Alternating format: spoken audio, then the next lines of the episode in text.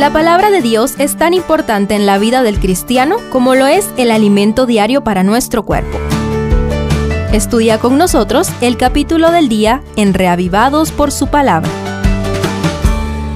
Segunda de Timoteo 1 inicia una carta escrita desde la cárcel, considerada por muchos como el testamento del apóstol de los gentiles para su hijo espiritual. Estudiemos el discipulado paternal de Pablo con Timoteo. Pablo, padre de la fe de Timoteo. El capítulo 1 nos sumerge en la profunda relación entre Pablo y Timoteo que surgió desde el primer viaje misionero. El apóstol era el padre, abuelo y bisabuelo de la fe del joven Timoteo, pues reconoce la influencia de la abuela y la madre de aquel muchacho, quien quizá quedó huérfano de padre a temprana edad. Timoteo era creyente de tercera generación, pero había desarrollado una fe personal ferviente que lo hace decir en el verso 4. Al acordarme de tus lágrimas, siento deseo de verte para llenarme de gozo. ¿Te has sentido huérfano alguna vez? En la familia de Dios nunca estarás solo o sola, pero ¿está creciendo tu fe como la de Timoteo?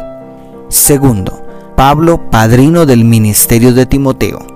El verso 6 recuerda el momento en que Pablo impuso las manos para ordenar a Timoteo al ministerio.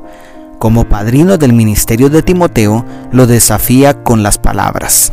Por eso te aconsejo que avives el fuego del don de Dios que está en ti por la imposición de mis manos, porque no nos ha dado Dios espíritu de cobardía, sino de poder, de amor y de dominio propio.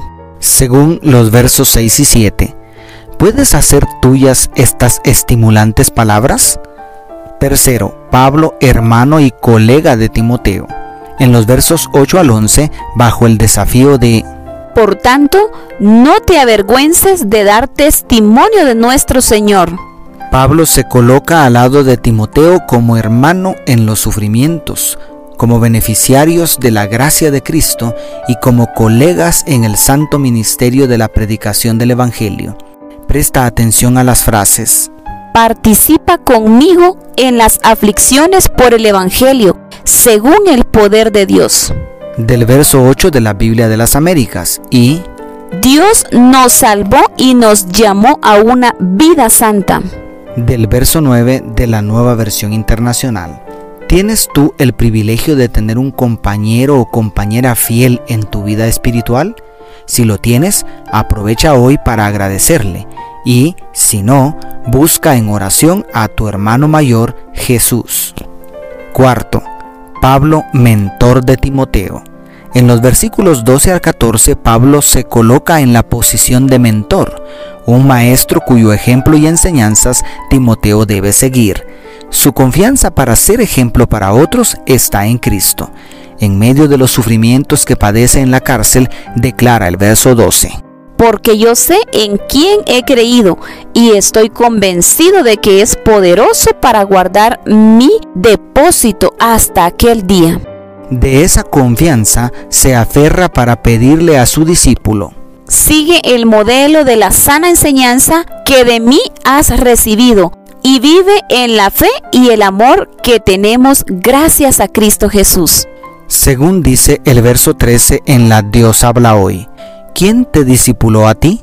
¿Estás siguiendo su ejemplo compartiendo el Evangelio con otros? Y quinto, Pablo, amigo de Timoteo.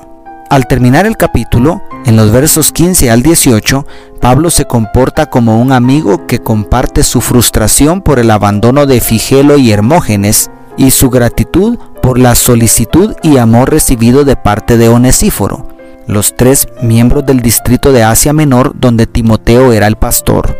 Solo a un amigo de confianza le abres tu corazón de esta manera y le compartes con toda libertad tus sentimientos, mencionando por nombre a quienes han afectado tus emociones. Cuán delicioso es tener amigos verdaderos y más aún cuando comparten nuestra fe. Todos necesitamos un círculo de apoyo social para mantenernos sanos y equilibrados. Timoteo necesitaba un padre y Pablo necesitaba un hijo. El discipulado proveyó para ambos lo que más necesitaban.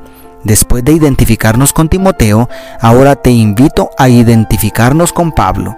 ¿Estás formando algún discípulo para Cristo?